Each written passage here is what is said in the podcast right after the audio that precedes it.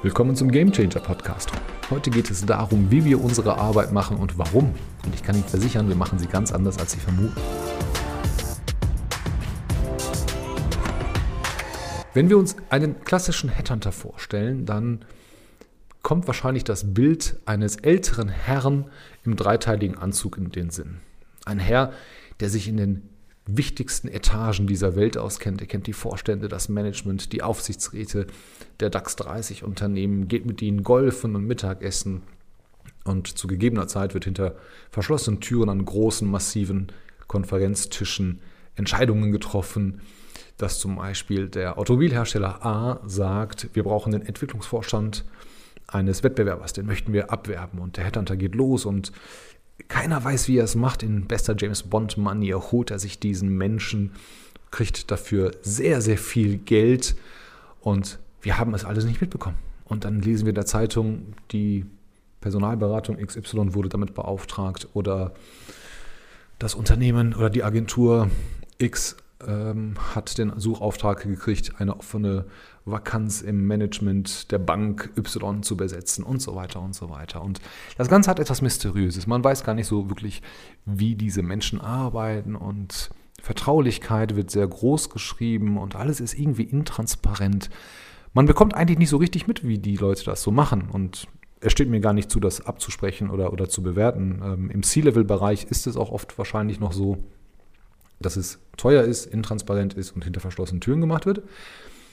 Aber ich wollte das nicht. Ich wollte nie so arbeiten und ganz im Gegenteil. Ich wollte das Ganze transparent machen und ich wollte das vom C-Level runterholen, weil genau wie viele von Ihnen jetzt auch gerade sagen, ja, ein Headhunter ist aber nichts für uns, das ist ja teuer und der wird ja nicht einfach den zweiten Buchhalter, den wir hier brauchen oder den Mitarbeiter für den Vertriebsinnendienst, äh, wird er uns ja nicht finden. Doch, wird er. Tatsächlich habe ich gemacht, mache ich. Ähm, angefangen vom, ohne despektierlich zu sein, vom Sachbearbeiter bis zum Geschäftsführer kümmern wir uns um alles und wir sind da auch nicht die Einzigen. Aber man kann es anders machen als das verstaubte Image, was Sie gerade in Ihrem Kopf haben. Und warum wir das machen, hat einen sehr einfachen Grund. Vor vielen, vielen Jahren habe ich meine Arbeit während meiner Studienzeit gelernt und wollte immer mal zu einer Bank gehen. Aber es sollte keine klassische Bank sein, ähm, es sollte eine alternative Finanzierung sein, irgendwas mit Asset Finance und solche Sachen, weil das halt in Deutschland noch sehr neu war. Und ich habe dann eine sehr junge Bank gefunden, bei der ich mich beworben habe, wurde aber nicht für die Stelle angenommen, für die ich mich beworben habe, sondern wurde für die Stelle eines neuen Vertriebskanals angenommen und eingestellt.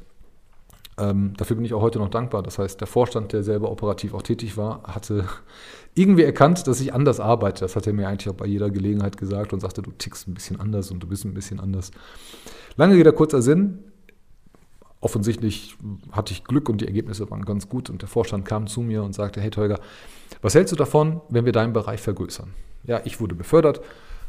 Leider noch nicht mit der Gehaltserhöhung, aber die kam später. Und durfte mein eigenes Team aufbauen.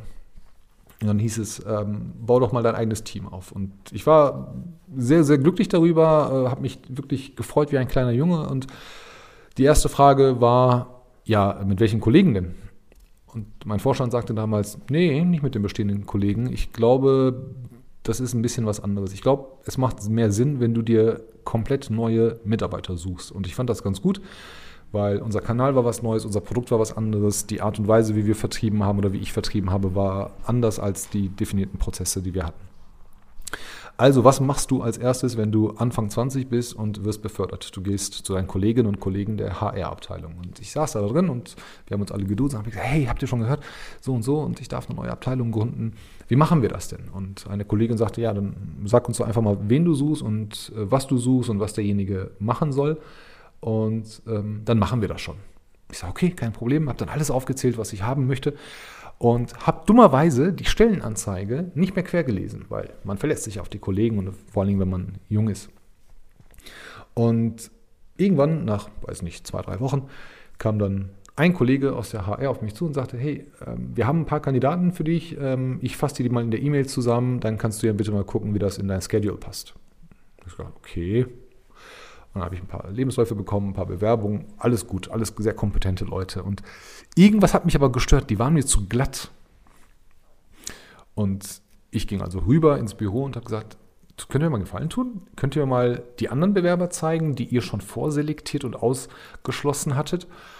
Und dann habe ich gesehen, dass tatsächlich relativ viele Bewerbungen schon ausgeschlossen wurden und habe gesagt, ich würde die mir gerne mal angucken. Warum, wieso? Ich möchte das mal verstehen und das interessiert mich sehr. Und äh, erinnere mich an einen Kandidaten, der kam von weiter weg. Und äh, meine Frage war dann, warum haben wir den denn ab, abgelehnt? Und ich glaube, ein Kollege war das, hatte, mich dann, hatte mir dann gesagt, ja, guck mal, wo der herkommt. Der fährt doch nicht jeden Tag 400 Kilometer. Und ich habe gesagt, äh, nee, natürlich nicht, aber wenn der aus Süddeutschland nach Düsseldorf kommen möchte, dann oder sich hier bewirbt, dann hat das ja wahrscheinlich seinen Grund. Vielleicht zieht er ja hier hin oder vielleicht ist die Freundin oder was weiß ich, der hat ja auch hier einen, einen, einen, einen Grund, hier hinzukommen. Ja, ähm, weiß ich nicht. Das heißt, der Kollege hatte gar nicht nachgefragt. Und jemand anderer wurde abgelehnt, ähm, weil irgendwie irgendwas mit seiner Abschlussnote nicht passte. Ich konnte mich nicht daran erinnern, dass ich eine, eine Vorgabe gemacht habe. Der andere hatte wenig Erfahrung und so weiter und so weiter und so weiter. Lange Rede, kurzer Sinn. Ich habe mir alle Bewerbungen angeguckt. Ich habe teilweise die Leute, die mich sofort interessiert haben, die nicht auf dem Stapel waren, den ich als Erste bekommen habe, habe ich fast alle angerufen und am Ende bestand meine Mannschaft und mein Team aus Leuten, die nicht meine Kollegen empfohlen haben. Und mein Vorstand hat das aber beobachtet und sagte, du tickst tatsächlich ein bisschen anders. Warum hast du diese Leute denn eingestellt? Und das waren damals so, so, so Sachen, ich habe dann gesagt, ja, äh, Mitarbeiter A zum Beispiel, den finde ich ganz gut, weil der halt mein Verständnis von Arbeit hat. Ähm, das war ein junger Mann, der kam, äh, seine Eltern waren selbstständig, die hatten in Süddeutschland ein ganz großes Gasthaus. Und ich habe gesagt, wenn ich mit dem spreche, dann habe ich nicht das Gefühl, dass Arbeit für ihn eine Sache ist, die er beginnt und aufhört am Tag, sondern Arbeit nimmt er wirklich ernst. Er hat ein ganz anderes Verständnis von Arbeit. Er hat ein ganz anderes Pflichtbewusstsein und, und nimmt das sehr ernst. Und das hat mich, das hat mich so überzeugt. Und dann guckt er so auf die, in die Unterlagen und sagt, ja, ich glaube, das, das wird was mit dem, auch wenn die Noten nicht so gut sind. Und ich habe dann gesagt, dass die Noten eigentlich sehr, sehr unwichtig sind in dem Moment. Und ähm, durfte das auch weitermachen. Äh, bei einer Kollegin weiß ich, sie war dann für die Bilanzanalyse zuständig. Ähm, die haben wir tatsächlich eingestellt. Das war auch, ich glaube, was mit dem, mit, dem, mit, dem, mit dem Papa, der war, glaube ich, Steuerberater oder sowas und habe gesagt, ich, sie, sie, muss, sie muss das Studium nicht so gut gemacht haben. Ähm, aber sie hat es in der Wiege halt. Also es war, das war schon ein bisschen Pokern.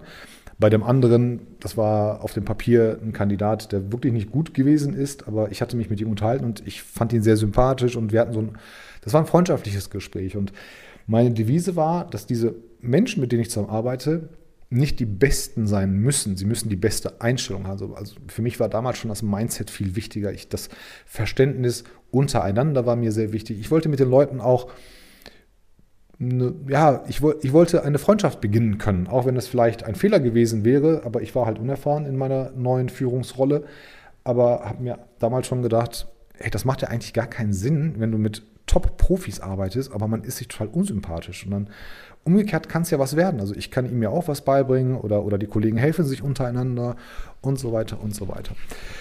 Und ja, mit den Jahren ist die Bank gewachsen, die Abteilung ist gewachsen, wir haben ähm, neue Abteilungen aufgebaut und so weiter und so weiter. Und ich erinnere mich an einen Kandidaten, der saß im Bewerbungsgespräch und ähm, das passte vorne und hinten nicht. Also ich kam in den Raum und habe das schon gespürt, ähm, die sogenannte Bias, und ähm, habe das dann versucht zu unterdrücken Wurde aber danach doch bestätigt in meiner Vermutung. Der Kandidat hat hervorgehoben, in was für einer tollen Uni er studiert hat, welche tolle Abschlussnote er hatte. Und dann habe ich ihn gefragt, wie er mit negativem Eigenkapital umgehen würde. Und er lachte mich aus. Also er hat offensichtlich mich ausgelacht und ähm, sagte, ja, das ist Ihnen wahrscheinlich nicht aufgefallen, aber das ist nicht möglich, dass es äh, negatives Eigenkapital gibt. Habe ich gesagt, doch, in der Uni ist es vielleicht nicht möglich, in den Case Studies ist es nicht möglich, aber in der wahren Welt ist es nötig, äh, möglich, dass Sie negatives Eigenkapital haben. Sagte er, es geht ja nicht, dann geht man ja zum Amtsgericht und gibt die Insolvenz ein. Gesagt, ja, nicht ganz richtig.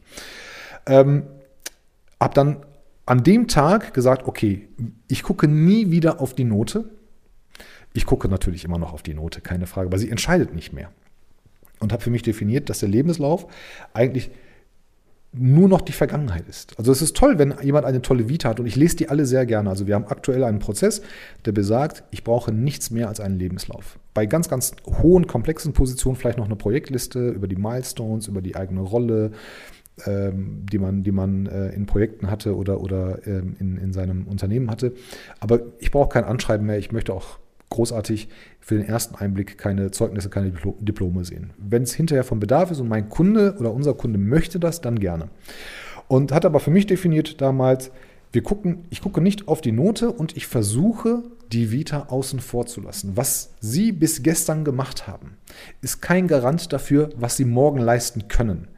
Das haben Sie ganz toll gemacht und ich lese mir das auch sehr gerne durch und es gibt CVs, die sind so beeindruckend, wo ich echt neidisch bin und sage, hey, der, dieser Mensch ist 25, war im Ausland, hat das gemacht, hat das gemacht, hat das gemacht. Ähm, aber es ist nicht ausschlaggebend. Es ist toll, wenn jemand dieses, diese, diese, diesen Werkzeugkasten mitbringt, aber es ist nicht ausschlaggebend. Und mit zunehmender Zeit war mir dann auch wichtig, dass ich für mich erkannt hatte, dass niemand auf die Kultur, auf die Einstellung, damals kannte ich den Begriff Cultural Fit noch nicht. Und das war für mich immer, dass ich gesagt habe, die Köpfe passen nicht. Das war so mein Terminus. Und die Köpfe passen nicht heißt oder hieß, es ist die Einstellung, es ist das Mindset, es, ist, es sind die Werte, ähm, es ist auch der Humor, es ist die Auffassung von Arbeit und so weiter und so weiter. Und da gab es ganz, ganz tolle Momente, auch ein paar enttäuschende Momente. Das ist auch kein Garant, aber ich bin mit dieser Strategie ähm, bin ich sehr, sehr gut gefahren. Und in meinem vorletzten Jahr war das, glaube ich, da waren wir schon so groß und hatten hatten schon ein, ein richtiges Gewicht im Markt und waren auch bekannt für unsere unkonventionellen Wege und für alternative Wege, die wir gegangen sind. Und wir haben halt auch eine sehr tolerante Risk Policy gehabt, die es ermöglicht hat, auch Kunden zu finanzieren und, und ihnen die Assets zu finanzieren, wenn die klassische Bank vielleicht Nein gesagt hätte. Und ähm, wir brauchten halt Expertise für ein ganz neues Produkt und brauchten dann wirklich, waren an dem Punkt, wo wir mit ich sage mal, mit jungen, frischen Menschen nicht weiterkamen. Und ähm, wir waren aber auch nicht in der Lage, weil wir das Thema Employer Branding damals vernachlässigt hatten, waren wir nicht in der Lage, wirklich diese, diese High Professionals ähm, zu, zu akquirieren und auch zu rekrutieren, die wir eigentlich gebraucht haben. Also was mache ich? Ich gehe, ich rufe einen Headhunter an, in Düsseldorf damals ansässig und das Bild, was ich vorhin beschrieben habe, das stand dann irgendwann nach ein paar Tagen vor mir ein etwas leicht überheblicher Herr, das heißt nicht, dass die anderen überheblich sind, aber in dem Fall war es so, hat mir erzählt, was ich eigentlich möchte, bevor ich es ihm gesagt habe. Leider lag er absolut falsch. Die Wahrscheinlichkeit lag bei 50-50. Und ähm, ich hatte aber auch das Gefühl, dass er mir nicht zuhört, weil er den Kandidaten, den ich suche, gar nicht suchen möchte, einfach aus dem Grunde, weil er mir einen ganz anderen Kandidaten verkaufen möchte. Das ist natürlich okay, ja, das ist, dagegen ist jetzt nichts einzu, einzuwenden, wenn er versucht, seinen Kandidaten, für den er keinen Aufwand betreiben muss, im schlimmsten Falle tut er so, als ob er zwei, drei Wochen gesucht hätte und präsentiert mir einen Kandidaten, den er sowieso schon ähm, betreut und hat. Und ähm, es war dann auch noch eine sehr teure Sache. Also ich glaube, wir haben damals fast 40 Prozent bezahlt mit allem drum und dran. Für mich ist es egal, wie man es kommuniziert. Ob, ob mir ein Headhunter sagt, es kostet 25 Prozent plus aber einmal Kosten hier und da und dieses und jenes. Oder ob man mir sagt, am Ende des Tages bei einer Gehaltsstufe von, ich glaube, wir haben damals 100 noch was bezahlt, knapp über 100.000. Ähm, es hat fast 40.000 Euro gekostet. Und, äh, oder hätte, hätte das gekostet. Und ich fand das halt nicht so toll. Und da hatte ich mir vorgenommen, irgendwann machst du das auch, aber irgendwann machst du das komplett anders. Und äh, wir haben dann noch ein bisschen weiter gesprochen. Ich habe über den Prozess gefragt, also er könne mir keine Bewerberdaten zuschicken, damit ich die durchsehe, wenn dann auch nur anonymisiert. Das heißt, ich kriege kein Bild. Zu der damaligen Zeit wurden noch CVs mit Bildern versehen. Ich bekomme das Alter, keine Telefonnummer. Viele Sachen sind einfach geschwärzt oder anonymisiert. Manchmal kriegt man auch nur ein Profil eines Kandidaten. Da sind vermeintlich nur die wichtigsten Sachen drin. Und ich fand das nicht so toll. Also wenn ich 40.000 Euro bezahle und muss mit jemandem vertrauenswürdig arbeiten, dann möchte ich eigentlich, dass, dass zwischen uns keine Geheimnisse herrschen. Das ist mein Verständnis. Und das war der Nummer, Punkt Nummer zwei, den ich mir auf die Fahne geschrieben hatte. Wenn ich das mache, irgendwann mal, dann werde ich nicht einfach irgendwelche Kandidaten vermitteln und es wird auch günstig sein und es wird definitiv transparent sein. Und zum Abschluss habe ich ihn dann nochmal gefragt, ja, was er denn für, für uns noch weiter tun kann. Und er sagte, nein, ich mache, ich tue nicht mehr. Ähm, ich kann Ihnen den Kandidaten finden, ich kann Ihnen meine Empfehlung aussprechen und den Rest machen Sie. Und fand ich ein bisschen wenig. Habe gesagt, okay, begleiten Sie ihn vielleicht, weil das Thema Onboarding, also ich kannte den Begriff damals nicht, bei uns hieß es Take-On. Habe gesagt, ja, im Take-On-Prozess ähm, vielleicht, ähm, dass Sie, dass Sie ihn begleiten oder uns äh, mit, mit äh, Rat zur Seite stehen. Sagt er, nein, das, das, dafür hat hier keine Zeit und so weiter. Also alles in allem liegt das Konzept, was wir umgesetzt haben, darin, dass ich an irgendwelchen Stellen entweder schlechte Erfahrungen gemacht habe oder dass der Prozess mir nicht das Ergebnis gegeben hat, was ich möchte. Und nach all den Jahren, und wir haben ein paar Mal gegründet und auch sehr erfolgreich, irgendwann war dann so die Zeit und die Reife da, dass ich dann mit, mit mein, meinem Team gesagt habe, hey, wir müssen jetzt endlich mal ins Recruiting und Headhunting. Und da tun wir jetzt alles rein, was der Markt nicht macht. Und haben das dann für uns definiert. Also was macht der Markt denn nicht? Der Markt kümmert sich mittlerweile schon, aber früher halt nicht um die Stellenanzeige. Wenn man sich Stellenanzeigen anguckt, dann sehen die eigentlich sehr, sehr häufig gleich aus. Aber das bieten wir halt an. Das heißt, wenn man bei uns Kunde wird, dann kriegt man das komplette Package. Man kann es natürlich, man kann darauf verzichten, wenn man möchte, aber wenn der Kunde mir nicht sagt, dann machen wir auch eine Stellenanzeige und äh, die wird dann auch gepostet, auch immer gesponsert. Das heißt, ob es LinkedIn, LinkedIn ist oder auf anderen Jobportalen, also das, das zahlen wir auch ähm, und versuchen da jetzt nicht die günstigste Lösung zu finden mit den, mit den freien Angeboten, die nach drei Stunden sowieso nicht mehr auf den ersten fünf Seiten zu finden sind. Und das Wichtigste war, dass wir dann diesen Cultural Fit definiert haben, weil wir in der Grund, im, im, im Herzen bin ich wirklich davon überzeugt, dass alles andere keinen Sinn macht. Also wenn der Cultural Fit nicht gegeben ist, dann kann der Mitarbeiter oder der Kollege oder der Vorgesetzte noch so ein erfahrener, professioneller, fähiger Mensch sein. Das muss menschlich passen. Das muss zur Kultur des Unternehmens passen und das muss halt auch zu den Menschen passen, mit denen man zusammenarbeitet. Das ist das Wichtigste. Umgekehrt aber auch. Also ich bin immer für Gleichberechtigung, Gleichbehandlung. Ähm, es gibt Kandidaten, die passen super, aber das Unternehmen passt nicht in ihre Lebenssituation. Und es gibt Kandidaten, die übersieht man immer wieder mal, wenn man nicht, ähm, ja, wenn man nicht nachbohrt. Und wir haben gewisse Regeln bei uns. Das heißt, jeder Bewerber bei uns wird angerufen. Wir melden uns bei jedem ausnahmslos. Ich möchte nicht jemanden übersehen. Ich möchte, ich weiß, dass Kandidaten übersehen werden. Ich weiß, dass Kandidaten geghostet werden. Mittlerweile heißt das ja so. Und ähm, ich möchte nicht einen Menschen anhand seine Unterlagen beurteilen. Ich nehme mir gerne Zeit und ähm, ich bin dann auch sehr sauer, das wissen auch alle unsere Mitarbeiter, wenn man mir erzählt, dass ein Kandidat innerhalb von, ich sag mal, zwei, drei Tagen nicht angerufen wurde. Also wir haben die Regel eigentlich innerhalb desselben Tages, je nachdem, beziehungsweise innerhalb von 24 Stunden uns beim Kandidaten zu melden, egal wer es ist. Und ähm, die 10 Minuten, 15 Minuten muss man sich auch Zeit nehmen.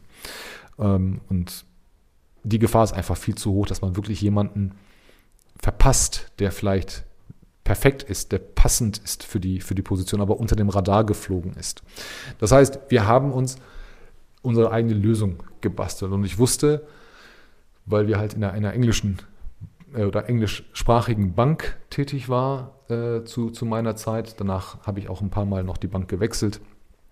Ähm, und der Begriff des Game Changers ist dann hängen geblieben. Und ich wusste, dass, dass alles, was den Unterschied macht, auch der Game Changer in Deutschland, Deutschland sein wird weil wir einfach in Deutschland in vielen Sachen vielleicht ein bisschen unflexibel sind und es spricht eigentlich nichts dagegen, gewisse Strukturen aufzubrechen, wenn man neu gründet. Und ähm, der Begriff des Game Changers gefiel uns so gut, dass wir gesagt haben, okay, den behalten wir jetzt. Das heißt, ähm, Kultur als Schlüssel für Erfolg und Zufriedenheit ist tatsächlich in meinen Augen der Game Changer für, für tolle Teams, für Erfolg, beruflichen Erfolg. Und ähm, wenn man sich dann die Kollegen und Mitarbeiter auch noch, ich sag mal, in der Vorstellung zumindest, dass man in fünf oder zehn Jahren mit diesem Menschen noch eine Freundschaft hat oder auch ganz extreme Sachen, dass man mit diesen Menschen in Urlaub fliegen kann, dann, dann wird Arbeit was ganz anderes. Dann fühlt sich Arbeit nicht mehr wie Arbeit an. Also haben wir irgendwann das Tool der Cultural Analytics Sourcing entwickelt. Es ist die Art, wie wir Kandidaten finden und selektieren. Das ist völlig egal, ob es sich um den Vertriebsinnendienst handelt, ob es sich um externe Berater handelt, ob es sich um Geschäftsführer handelt, um Betriebsleiter, was auch immer. Wir suchen in acht verschiedenen Wegen. Das heißt, wir machen natürlich den Cultural Search, den können wir erst dann machen, wenn wir die Kandidaten haben. Wir machen Talent Acquisition, das heißt, wir sind permanent eigentlich dabei, mit, mit Kandidaten zu sprechen. Unser Netzwerk wächst jeden Tag. Ähm, wir machen permanent, haben wir einen Austausch mit Kandidaten. Das heißt, unsere Pipeline ist eigentlich nahezu immer voll und sie wird oder, oder wächst. Und es ist ein Mix aus Talent Acquisition und Active Sourcing. Das heißt, wir unterhalten uns sehr viel mit Kandidaten. Ähm, das muss gar nicht, das muss gar nicht über den Job sein, äh, den wir gerade versuchen zu besetzen. Es geht darum, eine Beziehung aufzubauen. Die ist, die ist immer aufrichtig und ehrlich, diese Beziehung. Ähm, ich möchte natürlich auch aus vertrieblicher Sicht gesehen immer der Erste sein, an den ein Kandidat bei seinem Jobwechsel nachdenkt. Und ich möchte auch, dass, dass die Rhein-West HR immer als erstes in das Gedächtnis kommt, wenn ein Unternehmer oder ein Geschäftsführer einen neuen Mitarbeiter sucht, egal aus, welcher, aus welchem Bereich. Und deshalb sind wir natürlich sehr oft in oder sehr lange und sehr exzessiv in Social Media unterwegs. Also das heißt, wir machen Social äh, Sourcing. Wir machen aber auch Talent Mining. Das heißt, wir haben ganz viele Kandidaten, die uns um Rat fragen. Da geht es gar nicht um einen speziellen Job oder sowas, sondern wir haben ganz viele junge Leute oder Leute, die auf einem Plateau angekommen sind und sagen, hey, kannst du mir vielleicht mal einen Rat geben? Wo, in welche Richtung muss ich mich entwickeln? Wo muss ich hin? Ich würde gern in paar Jahren die und die Stelle haben. Bei jungen Leuten ist es relativ klar, die wollen immer Verantwortung und eine Führungsrolle haben. Und ähm, da werde ich sehr häufig kontaktiert und dann heißt es, kannst du mir helfen, dass ich in drei Jahren vielleicht eine Führungsrolle übernehmen kann. Was muss ich dafür machen? Das heißt, das definieren wir als Talent Mining, dass wir da einen bestimmten Austausch haben und eigentlich sehr, sehr nah dran sind. Im Networking ist es relativ einfach natürlich, Beziehungen aufzubauen. Das heißt, man, man vernetzt sich mit Menschen, man hat Veranstaltungen, man lädt ein, man besucht sich, ähm, man, man spricht aktiv miteinander, auch, auch persönlich, was dieses Jahr natürlich sehr, sehr schwer gefallen ist. Ähm, aber auch da muss man, muss man aktiv sein. Im Rookie Mining, das ist tatsächlich ein, ein Begriff, den wir uns selber geschaffen haben. Da geht es um die ganz, ganz Jungen, also wirklich um die Absolventen oder ähm, äh, Junior Professionals, wie wir sagen. Das sind alles Leute, die gerade kurz vor dem Abschluss der Ausbildung sind, der Uni sind, der Berufsschule, der FH, was auch immer, und ähm, die sich bei uns melden und sagen, hey, ich, kannst du mir vielleicht mal helfen? Oder wir melden uns bei denen, weil wir die in Social Media entdeckt haben und sagen, hast du schon einen neuen Job? Hast du schon, weißt du schon, was du machen möchtest? Ähm, wenn nicht, was hältst du davon, wenn wir uns austauschen und so weiter und so weiter.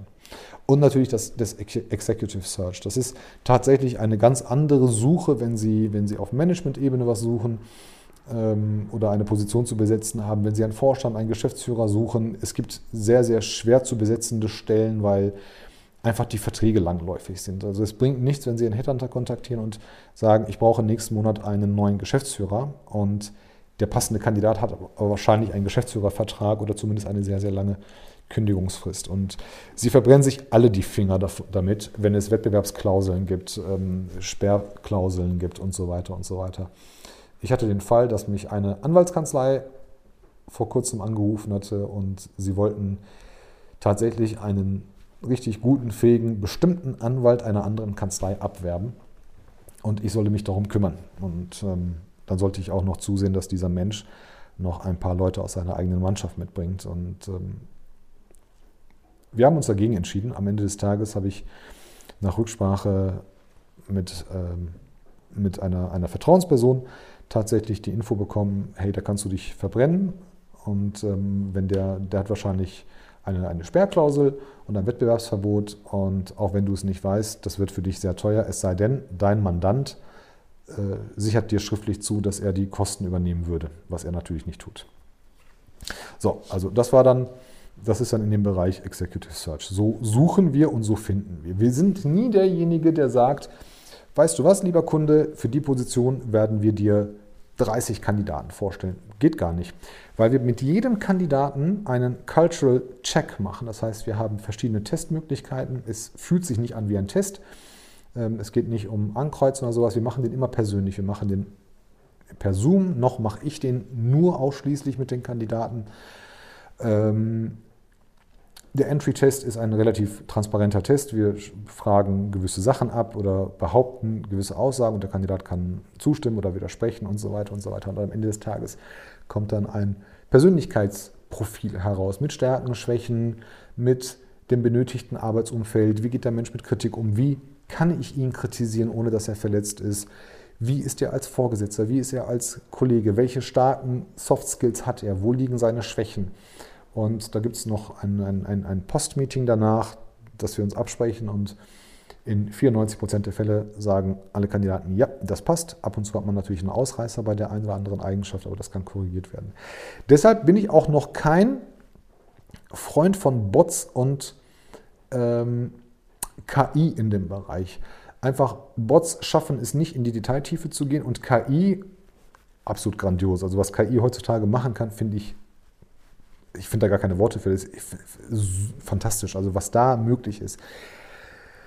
Der Nachteil noch, ich sage bewusst noch, liegt darin, dass das Ganze natürlich mit, vereinfacht dargestellt, mit Keywords arbeitet. Das heißt, bestimmte Schlagwörter müssen gefunden werden.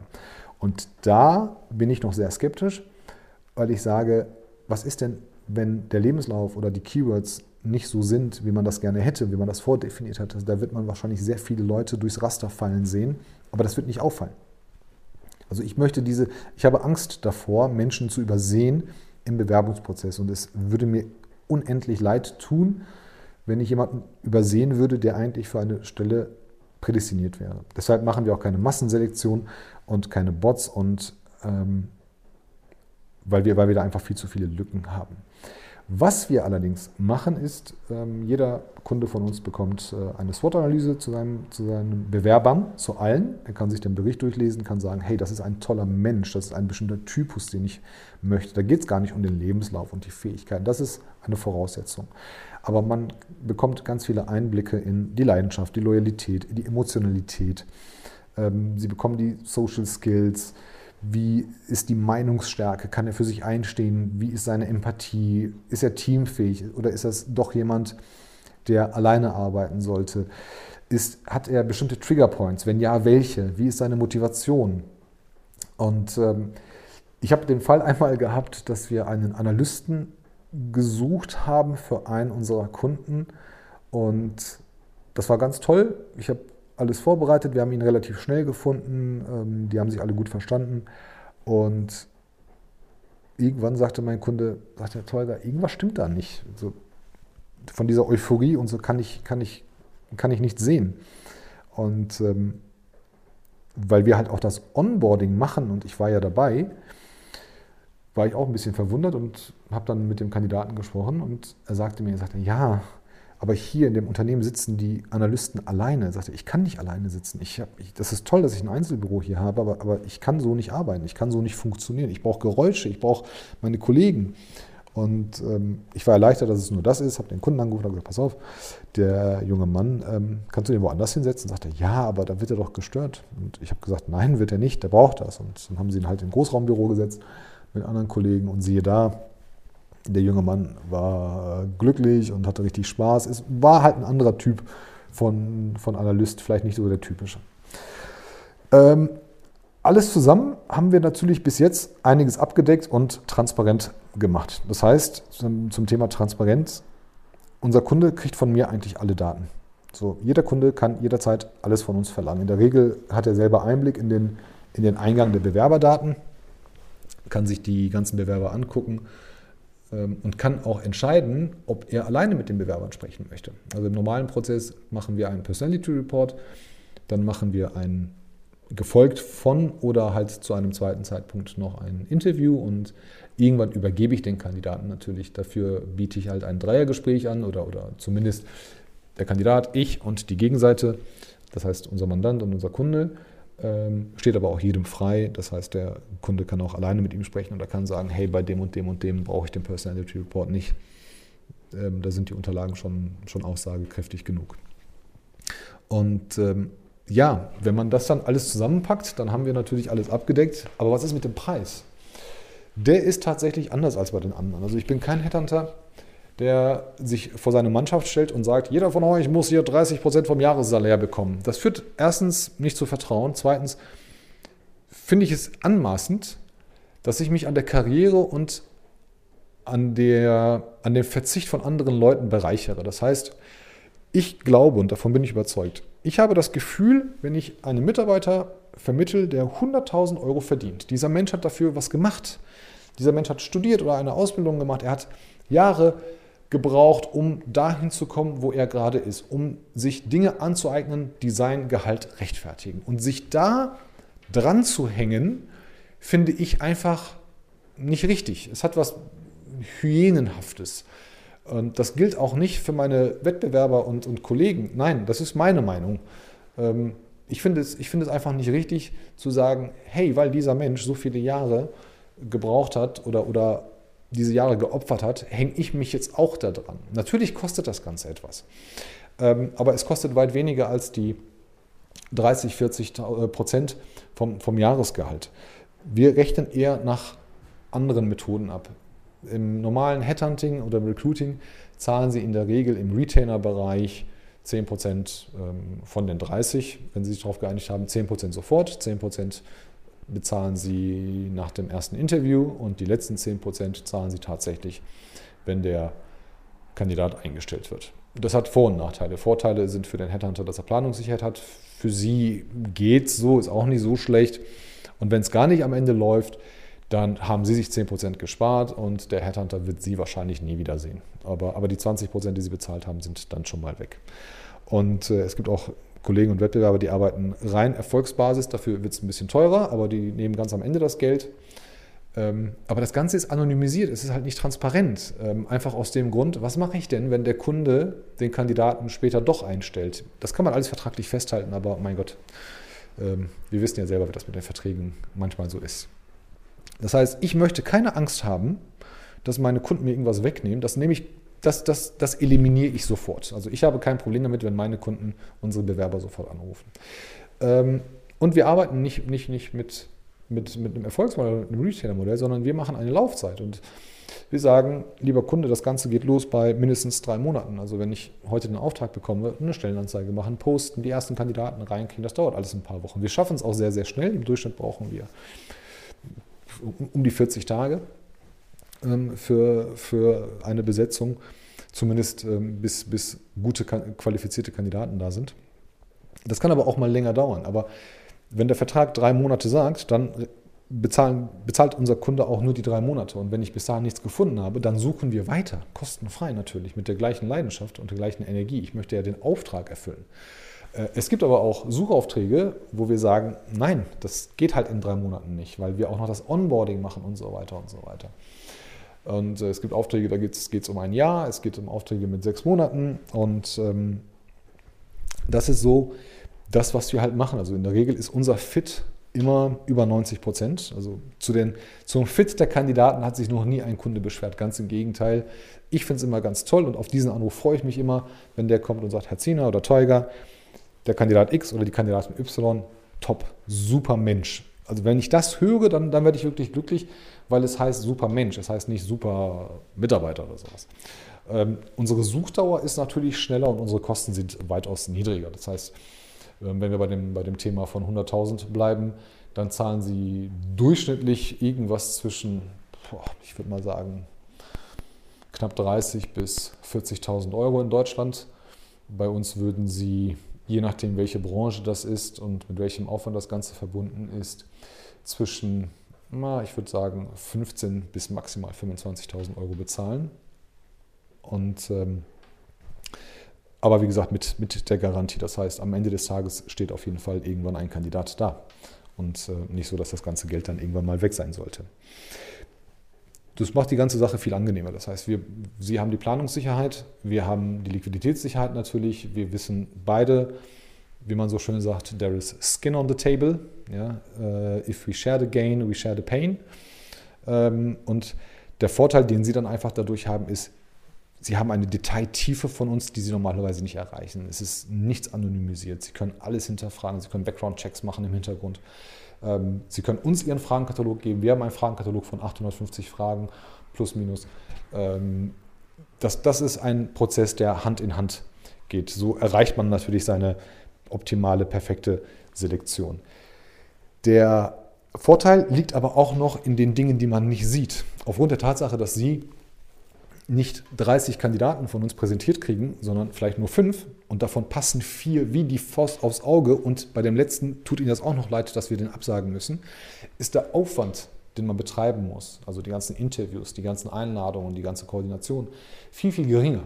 Es muss auch, es muss auch nicht so oft abgesagt werden. Also das Absagemanagement machen wir auch. Jeder Kandidat muss bei uns angerufen werden. Es ist verboten, dass wir einen Dreizeiler hinschicken und sagen, leider mussten, müssen wir mitteilen, dass wir uns gegen Sie entschieden haben. Nein, es kann mal länger dauern, keine Frage, aber die Zeiten sind sehr kurz. Jeder Bewerber muss angerufen werden, wenn die Bewerbung reinkommt und jeder Kandidat muss angerufen werden, wenn das Rennen für ihn vor der Einstellung endet. Dann kriegt er auch noch ein Feedback, dann bekommt er auch noch, auch noch ein, paar, ein paar Begründungen, natürlich sehr ehrlich und aufrichtig und ich kann ihn an dem Tag nicht trösten. Ich kann ihm die Nachricht, die ich ihm übermittle, nicht, nicht, nicht schön verpacken. Ich kann sie aber, ich kann ihm versuchen zu helfen. Ich gebe ihm das Feedback. Ich biete ihm an, dass er, dass er gern von uns noch betreut wird, dass wir, ähm, dass er sich gerne jederzeit melden kann. Aber das Wichtigste ist, ich sage ihm, woran es gelegen hat. Und es liegt oft nicht an den Kandidaten selber. Es liegt oft darin, was die anderen mehr haben vielleicht. Ja, das, ist, das können Persönlichkeitsdinge sein, das können Charakterzüge sein, wo man sagt, hey, arbeite da ein bisschen mehr dran. Die, die fachlichen Skills sind selten. Ähm, Erfahrung können Sie, können Sie nicht schönreden. Es, es gibt Stellen, wo man sagt, hey, unter zehn Jahren Erfahrung in dem Job wird schwer, weil derjenige so vieles noch nicht gesehen hat oder wenn jemand aus einem ganz kleinen Unternehmen kommt, von unter 100 Mitarbeitern, ist es schwer, bei einem Unternehmen einzusteigen mit 10.000 Mitarbeitern. Ähm, aber es ist nicht unmöglich. Ähm, aber bei einer Absage, in der Absage kann ich dem Mitarbeiter oder dem Kandidaten das auch sagen. Ich kann ihm ganz genau sagen, woran er arbeiten muss, welchen Vorsprung andere vielleicht im selben Alter oder in derselben Branche haben, so dass er weiß, hey, ich weiß jetzt, wo ich hinlaufen muss. Das ist ganz, ganz wichtig und es tut uns ganz gut, dass wir diesen Austausch haben. Es schafft extremes Vertrauen, die Beziehung wird richtig gefestigt und es zeugt indirekt auch von Employer Branding für Sie. Das heißt, wir machen das natürlich auch in Ihrem Namen.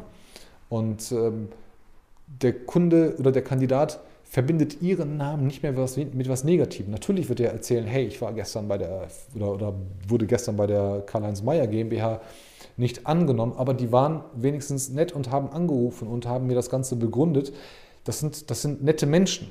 Das ist halt sehr, sehr wichtig. Wir reden alle davon, nett zu sein und Menschen vernünftig zu behandeln und empathisch zu sein, aber Seien wir mal ganz ehrlich, wie oft vergessen wir das?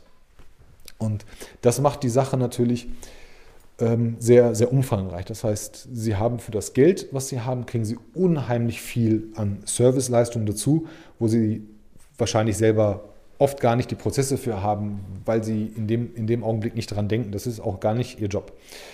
Ähm, Sie kriegen natürlich auch ein permanentes Feedback. Das heißt, ähm, wenn wir das Onboarding machen, dann haben wir natürlich ganz, eine ganz andere Kommunikation mit den Kandidaten. Ähm, wir können da vermitteln. Ähm, es gibt manchmal Kandidaten, die trauen sich in den ersten Wochen gewisse Sachen nicht anzusprechen.